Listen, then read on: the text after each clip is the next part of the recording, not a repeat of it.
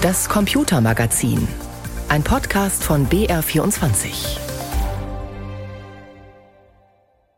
Im Computermagazin berichten wir diesmal über einen antisemitischen Post auf X, mit dem sich der Besitzer der Plattform Elon Musk ziemlichen Ärger eingehandelt hat. Wir blicken nach Jena zum Digitalgipfel, auf dem sich Bundesregierung, Wirtschaft und Nichtregierungsorganisationen getroffen haben, um den richtigen Weg in eine Zukunft mit künstlicher Intelligenz auszuloten und wir schauen uns an, wie Björn Ulveus von ABBA mit einer neuen Digitalplattform versuchen will, Musikern und Komponisten zu ihren Rechten zu verhelfen. Das und mehr in der nächsten halben Stunde im Computermagazin mit Christian Sachsinger am Mikrofon. Er schafft es immer immer wieder in die Schlagzeilen. Elon Musk. In letzter Zeit allerdings zunehmend mit Negativmeldungen. Auf X, ehemals Twitter, wimmelt es mittlerweile von problematischen antisemitischen bis rechtsradikalen Inhalten. Folge Immer mehr Werbekunden springen bei X ab. Bei vielen hat Musk nun das fast zum Überlaufen gebracht, indem er einen Beitrag mit einer antisemitischen Verschwörungstheorie positiv kommentiert hat. Sogar das Weiße Haus in Washington hatte sich daraufhin zu einer Stellungnahme genötigt gesehen. Katharina Wilhelm. Der umstrittene Post auf der Plattform X, früher Twitter, kam nicht von Elon Musk selbst, sondern von einem anderen Nutzer. Darin hieß es unter anderem, Zitat, jüdische Gemeinschaften würden Hass gegen Weiße schüren. Hintergrund ist eine rechtsextreme Verschwörungserzählung, nach der Juden einen heimlichen Plan verfolgen, illegale Migranten in westliche Länder zu bringen, um die weiße Mehrheit zu schwächen. Musk schrieb dazu, Du hast die Wahrheit gesagt. Diese Zustimmung wurde in den USA heftig kritisiert. Das Weiße Haus warf dem Tesla-Chef vor, Antisemitismus zu verbreiten. In einem Statement hieß es, dies sei inakzeptabel und wir verurteilen diese abscheuliche Förderung antisemitischen und rassistischen Hasses auf das Schärfste, die unseren Grundwerten als Amerikaner widerspricht. Später relativierte Musk seine eigene Äußerung. Er meine, einige Gruppen wie die Nichtregierungsorganisation Anti-Defamation League, kurz ADL, die seiner Meinung nach anti-weißen Rassismus und anti-asiatischen Rassismus verbreite. Seit längerer Zeit gibt es Spannungen zwischen den beiden Parteien. Die Anti-Defamation League kritisierte, dass auf Twitter und nun X zu wenig gegen Antisemitismus und Hass unternommen würde. Elon Musk warf der Organisation vor, schuld am Rückgang der Werbekunden auf X zu sein, nachdem er öffentlich gemacht hatte, dass rund 60 Prozent der Werbeeinnahmen weggebrochen seien. Er drohte sogar, die Organisation zu verklagen. Anti-Defamation League Geschäftsführer Josh Greenblatt sagte Anfang September im TV-Sender CNBC, die Gewalt gegen Juden habe in den USA merklich zugenommen. In the last few years, we've seen a historic rise of anti-Semitic acts of harassment, vandalism and violence. Wenn Elon Musk antisemitische Stimmen auf X verbreite und verstärke, sei dies sehr problematisch. And when Elon Musk is amplifying these people, Like, it's very problematic. Musk hat 160 Millionen Follower auf X. Wenn er auf einen Post antwortet, sehen dies und auch den dazugehörigen Tweet viele Millionen Menschen. Zudem hat Musk dafür gesorgt, dass seine Posts eine größere Reichweite bekommen. Sarah Freer, Reporterin beim Wirtschaftsnachrichtendienst Bloomberg, sagte im Podcast Elon Inc., Elon Musks Äußerungen verfangen vor allem in rechten Kreisen. Even when he winks in the general direction of extremists, of white supremacists, of people with, you know, who are tweeting with racist undertones, it emboldens those groups. Selbst wenn er nur in die Richtung rechter Kreise winken würde, ermutige er diese Gruppen dazu, sich noch mehr und unbefangener in sozialen Netzwerken wie auch seine eigene Plattform X zu äußern. Musks Netzwerk X steht immer wieder in der Kritik, zu wenig gegen Antisemitismus, Rassismus, Mobbing und Hetze zu tun und problematische Inhalte zu wenig zu löschen. Das Computerunternehmen IBM stoppte beispielsweise nun die Werbung auf X, nachdem Anzeigen des Unternehmens neben Nazi-Beiträgen entdeckt wurden. Dies sei inakzeptabel, hieß es von IBM. Nun folgen auch noch mehr Werbekunden, sowie Apple, Disney oder das Filmstudio Lionsgate. Zuvor hatte die Non-Profit-Organisation Media Matters gezeigt, dass Werbeanzeigen auch von anderen Unternehmen wie Apple oder dem Softwarekonzern Oracle auf X neben Beiträgen mit positiven Äußerungen über beispielsweise Adolf Hitler publiziert wurden. Auch die EU-Kommission will erst einmal keine Werbung mehr auf X schalten. Begründet wurde dies mit der Zunahme von Desinformation und Hassrede. Um die unschöne Entwicklung bei X geht es bei uns auch in der aktuellen Ausgabe des Tech-Podcasts Umbruch. Außerdem werden wir dort noch ein anderes Thema vertiefen. Die ganze Woche über war das Silicon Valley ja in heller Aufregung, nachdem die KI-Ikone Sam Altman vom Verwaltungsrat seines eigenen Unternehmens OpenAI gefeuert worden war. Und offenbar hatte sich auch die Belegschaft von der Meldung ziemlich überrumpelt gefühlt. Es kam zu chaotischen Zuständen mit einer Art Gegenrevolution. Rund 700 von knapp 800 Mitarbeitenden bei OpenAI forderten in einem Brief ihren alten Chef Altman zurück. Inzwischen ist Sam Altman tatsächlich wieder zurückgekehrt. Das alles war extrem spannend zu beobachten. Mein Kollege Markus Schuler, der für uns seit Jahren aus dem Silicon Valley berichtet, erklärt, warum sich die Belegschaft so sehr hinter Altman gestellt hatte. Die Reaktionen hier im Silicon Valley auf die Entlassung von Sam Altman bei OpenAI, die waren von Schock und Überraschung gleichermaßen geprägt. Mitarbeiterinnen und Mitarbeiter von OpenAI haben sich in den sozialen Medien für Altman öffentlich lautstark eingesetzt. Es scheint eine sehr große Loyalität gegenüber dem 38-Jährigen zu geben. Bemerkenswert ist auch, dass viele Mitarbeitende im nächsten Monat Aktien des Unternehmens, also Firmenanteile erhalten sollen. Derzeit wird der OpenAI mit gut 86 Milliarden Dollar Dollar bewertet. Am Wochenende sollen sich viele OpenAI-Mitarbeitende in Sam Altmans 27 Millionen Dollar Villa im Stadtteil Russian Hill hier in San Francisco getroffen haben, um über die Krise zu diskutieren. Auch viele der wichtigen Investmentfirmen im Silicon Valley, die haben sich für eine Wiedereinsetzung Altmans ausgesprochen. Kennst du denn persönlich Mitarbeitende bei OpenAI?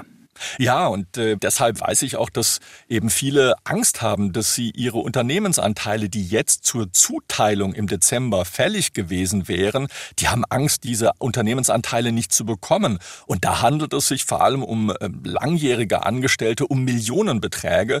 Viele sind einfach auch nur geschockt, denn ChatGPT hat ja eine Art Revolution ausgelöst und wie gesagt, das Thema KI plötzlich hochpopulär gemacht. Die meisten Leute, die ich kenne und die dort arbeiten, diese sind schon stolz, was bei OpenAI, was sie dort erreicht haben. Viele sagen, Altman sein guter Manager, der jetzt nicht unbedingt eine tiefe Ahnung von KI hat, aber er hat eben dieses Unternehmen nach außen vor allem glänzend vertreten und er ist im Silicon Valley super vernetzt. Und sie schätzen an ihm, dass er das Unternehmen vor allem gegenüber der Politik gut äh, ja, gemanagt hat, sowohl gegenüber dem Kongress hier in Washington als auch gegenüber der EU-Kommission in Brüssel erklärt Markus Schuler im Gespräch in unserem Tech-Podcast Umbruch. Die aktuelle Ausgabe finden Sie in der ARD Audiothek und überall, wo es Podcasts gibt. Wie soll es in Deutschland mit der Digitalisierung weitergehen? Welche Vorteile, aber auch welche Gefahren bringt die künstliche Intelligenz mit sich? Über solche Fragen wurde in dieser Woche beim Digitalgipfel des Bundes in Jena diskutiert. Vertreter des Bundeskabinetts machten klar, Digitalisierung und KI bieten enorme Chancen, nötig sind aber auch klare Regeln. Wolfgang Henschel hat das Spitzentreffen beobachtet. Digitalisierung und künstliche Intelligenz könnten in vielen Bereichen das Leben einfacher, schneller und nachhaltiger machen, sagte Bundeswirtschaftsminister Robert Habeck, etwa in der Medizin, bei Gebäudesanierungen oder beim Energieverbrauch. Die Nachhaltigkeit kommt ohne Digitalisierung kaum zu Rande. Natürlich brauchen digitale Produkte Energie und Strom und wenn immer wir als Nutzer Filme gucken, auf unsere Handys schauen, wir verbrauchen auch Energie. Trotzdem sind die Skalierungen, die wir durch Energieeinsparungen erreichen können und teilweise auch schon realisieren, enorm. Bundesdigitalminister Volker Wissing sprach mit Blick auf die KI von einem Gamechanger. Probleme könnten gelöst werden, wo die analoge Welt keine Antworten mehr habe. Etwa in der Verwaltung seien große Vorteile zu erwarten. KI habe auch einen großen Einfluss auf die Wettbewerbsfähigkeit Wettbewerbsfähigkeit der deutschen Wirtschaft.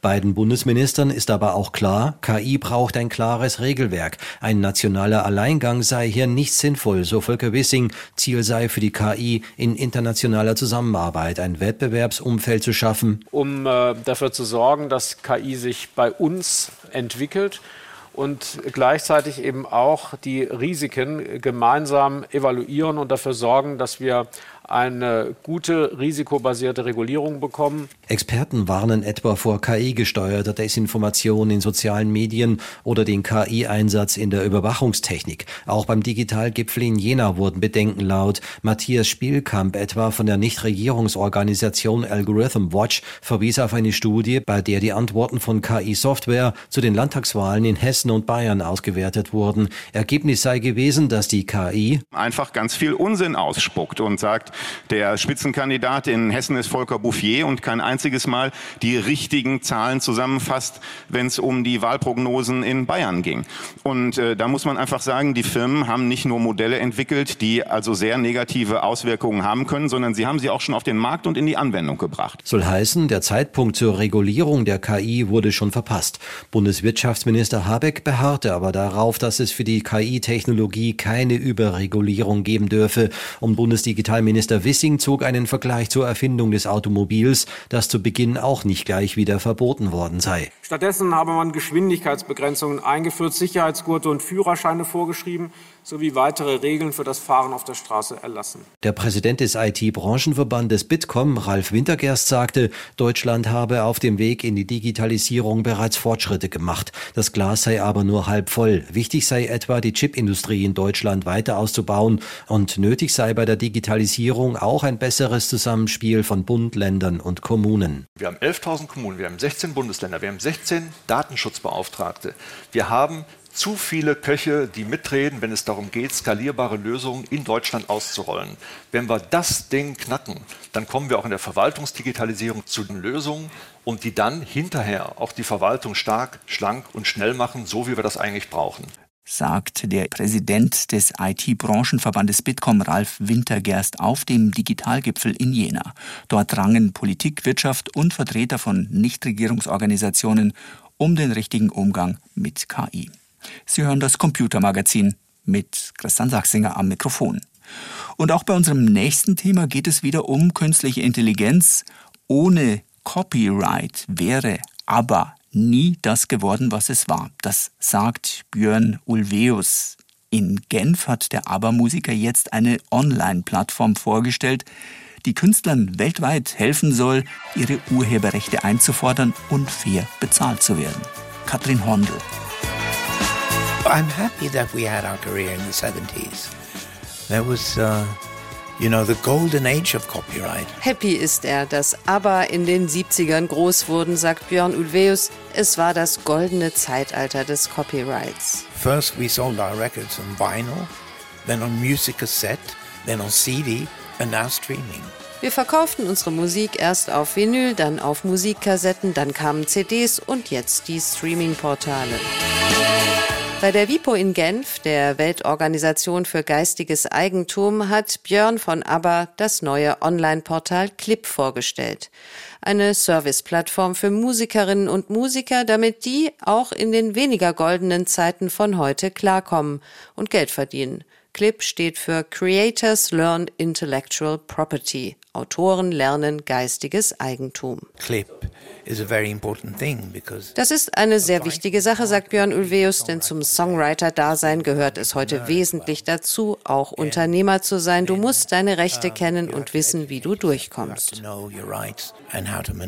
Songwriting, Mixing, Marketing, Lizenzen, Coverversionen, Distribution sind Stichwörter auf der Webseite. In Videos gibt es zudem Tipps von erfahrenen Musikerinnen. Get close to lawyers. Make sure to get your contract read by a professional. Lass deine Verträge von Profis checken. Ist so ein Praxistipp von Pundo, einer Afropop-Künstlerin, die in Genf auch dafür sorgte, dass beim Launch der Website das geistige Eigentum nicht völlig vergeistigt präsentiert wurde. Music. We're talking about intellectual property. But we'll be dancing. Partystimmung hin oder her, es ist klar, das neue Clip-Projekt für Urheberrechtsfragen wird schon bald ein Update brauchen. Sehr bald nämlich werden die Streaming-Portale mit Musik geflutet werden, die nicht von Menschen, sondern von KI, von künstlicher Intelligenz kreiert wird. Alles werde nun möglich, sagt Björn von ABBA. Und scheint zu schwanken zwischen Faszination und Grauen. Eine Liebesballade im Stil von ABBA, gesungen von Frank Sinatra, aber mit Sinfonieorchester. Das kann so ein Auftrag an die KI sein. Solche Aufträge können kompliziert und lang sein, sodass es am Ende unmöglich ist nachzuverfolgen, wovon der generierte Song beeinflusst wurde influence came from. Und wer als Urheber dafür Geld bekommen muss, denn die künstliche Intelligenz wird mit sehr viel Musik trainiert und gefüttert. Genau da, beim Input der KI, meint Ulveus, müsse die Honorierung auch stattfinden. All this is being discussed in the music industry and there's no solution. All das wird im Moment in der Musikbranche diskutiert und es ist keine Lösung in Sicht. Der Gesetzgeber ist wie immer hinten dran, also muss die Musikindustrie selbst die Führung übernehmen. Das wird in den kommenden Monaten geschehen. Es muss eine Lösung gefunden werden, um die, deren Werk von der KI benutzt wird, zu honorieren.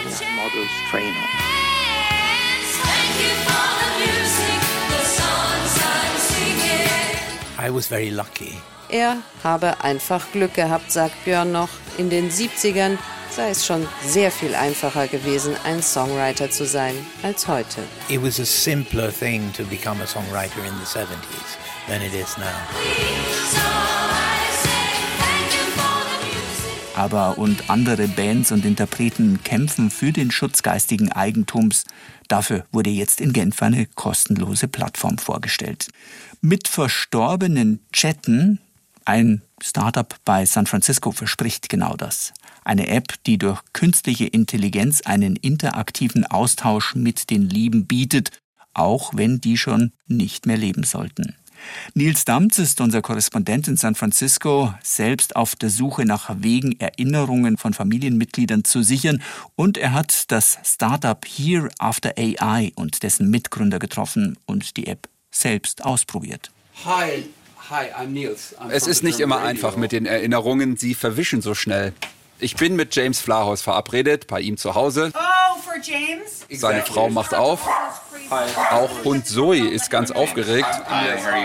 James Flaus dachte, wir machen das Gespräch per Videoschalte und saß schon vor seinem Rechner. Soweit ich mich erinnere, haben wir uns für ein persönliches Gespräch in El Charito verabredet, einem Vorort von San Francisco.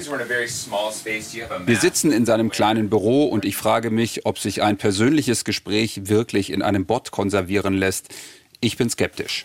Yeah, well, we're a small, plucky startup. Hereafter AI heißt Flaus Firma. Er und zwei Kollegen arbeiten in dem Startup, jeder an einem anderen Ort. Zum direkten Gespräch treffen sie sich eher selten. Bevor er die Firma gründete, arbeitete Flaus als Tech-Journalist. Als sein Vater damals an Lungenkrebs erkrankte und nur noch wenige Monate zu leben hatte, wollte er so viel wie möglich von ihm festhalten. His memories, his jokes, his way of saying things. Seine Witze, die Art, wie er was gesagt hat. Der erste Gedanke, jobbedingt naheliegend, ein Interview mit seinem Vater, das er mit einem Diktiergerät aufgenommen hat. Aber was macht man dann mit stundenlangen Audiofiles auf einer Festplatte? That's where thinking about how technology could help got into it. Da kam ihm der Gedanke mit den Sprachbots. Später gründete er Hereafter AI. In einem Werbespot der Firma heißt es Hereafter Never lose the voice of someone you love. Verliere niemals die Stimme von jemandem, den du liebst. Hereafter heißt jenseits, also künstliche Intelligenz, um im Diesseits das festzuhalten, was irgendwann nur noch im Jenseits existiert. Wer die App nutzen möchte, lädt sie runter und meldet sich an. Das dauert wenige Minuten. Ein automatisches Sprachsystem stellt Fragen und zeichnet die Antworten der Kunden auf. Jeder hat Beziehungen, jeder hat eine Kindheit, jeder hat uh, Interessen, solche Dinge, die jeden betreffen. So wird das Interview strukturiert. Die App arbeitet einen Fragenkatalog ab, die kann ich, muss ich aber nicht alle beantworten. Es ist auch möglich, aus diversen Kategorien eigene Themen auszusuchen. Ich habe das mal ausprobiert. Ich will wissen, ob das was für mich und meine Eltern wäre. Okay, hier ist die App. Hello. Die gibt Anweisungen bisher nur auf Englisch. Okay, hit the recording button and share a story about a birthday. Drück den Aufnahmebutton und erzähl eine Geschichte über einen Geburtstag. Der 17. Geburtstag war mein absolut bester Geburtstag, denn da habe ich Tell a story that begins with this phrase. Okay, jetzt soll ich hier auch Phrasen einsprechen, sowas wie I'm looking forward to sharing my memories with you. Ich freue mich, meine Erinnerungen mit dir zu teilen oder Hallo. Hello. aber ich komme mir ein bisschen komisch vor dabei, weil sich das total unnatürlich und unpersönlich anfühlt und ich mir eher dabei vorkomme, als würde ich für einen Test abgefragt. Die Antworten dürfen maximal zwei Minuten lang sein. Thanks for that. Wenn alle Fragen aufgezeichnet sind, werden sie von der künstlichen Intelligenz geordnet. Wer dann zum Beispiel seinem Mutter- oder Vaterbot eine Frage stellt, bekommt automatisch die passende Antwort zugespielt. In einem Firmenvideo klingt ein sogenanntes Gespräch am Ende so. Where did you grow up? Wo bist du aufgewachsen? Our house was at 999 Lee Avenue. Could you sing me a song? Kannst du mir was vorsingen? Sure. Oh, give me Die App kommentiert auch Aussagen und stellt scheinbar Fragen. Are you facing any big challenges in your life right now? Hast du gerade große Herausforderungen? Yeah. Sometimes you just need a little perspective. Ich bin nicht grundsätzlich negativ eingestellt zu diesen neuen Möglichkeiten. Professorin Caroline Reinhardt ist KI-Ethikerin an der Uni Passau. Sie sagt aber auch, dass Trauernde geschützt werden müssen. Trauernde befinden sich einfach in einer ganz besonders verletzlichen Situation. Diese Verletzlichkeit, diese sollte nicht kommerziell ausgenutzt werden.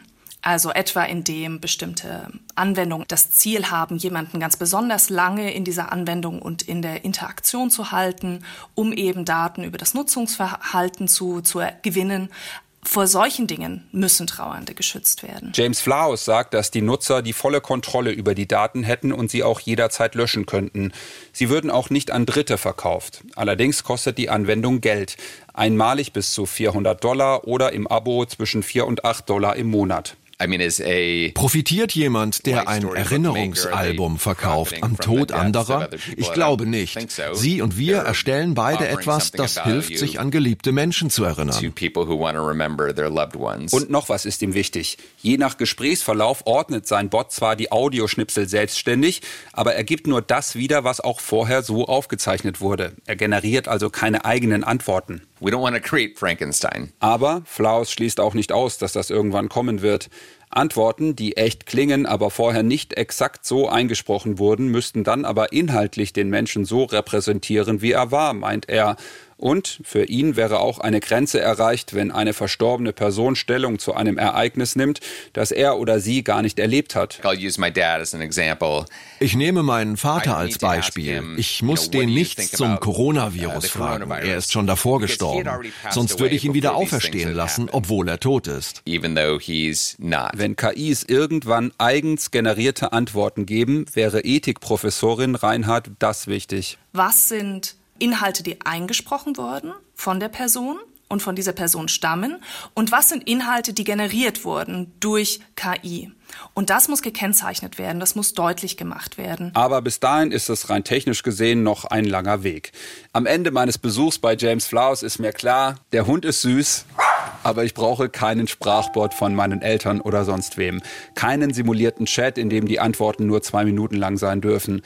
Eines habe ich mir aber vorgenommen, die Stimmen meiner Mutter, meines Vaters, ihre Geschichte aufzuzeichnen. An einem Abend von mir aus mit Rotwein und die Familie erzählt, diskutiert, lacht, heult, tatsächlich miteinander. Und so wird das dann verewigt, ungeschnitten und ungeschönt. Und mit diesem Beitrag von Nils Damz geht der Podcast des Computermagazins zu Ende. Die Sendung hören Sie jeden Sonntag um 16.35 Uhr und um 20.35 Uhr. Und wir begleiten Sie die ganze Woche über weiter mit Digitalthemen im Web und in der App von BR24 in der Rubrik Netzwelt. Am Mikrofon verabschiedet sich Christian Sachsinger.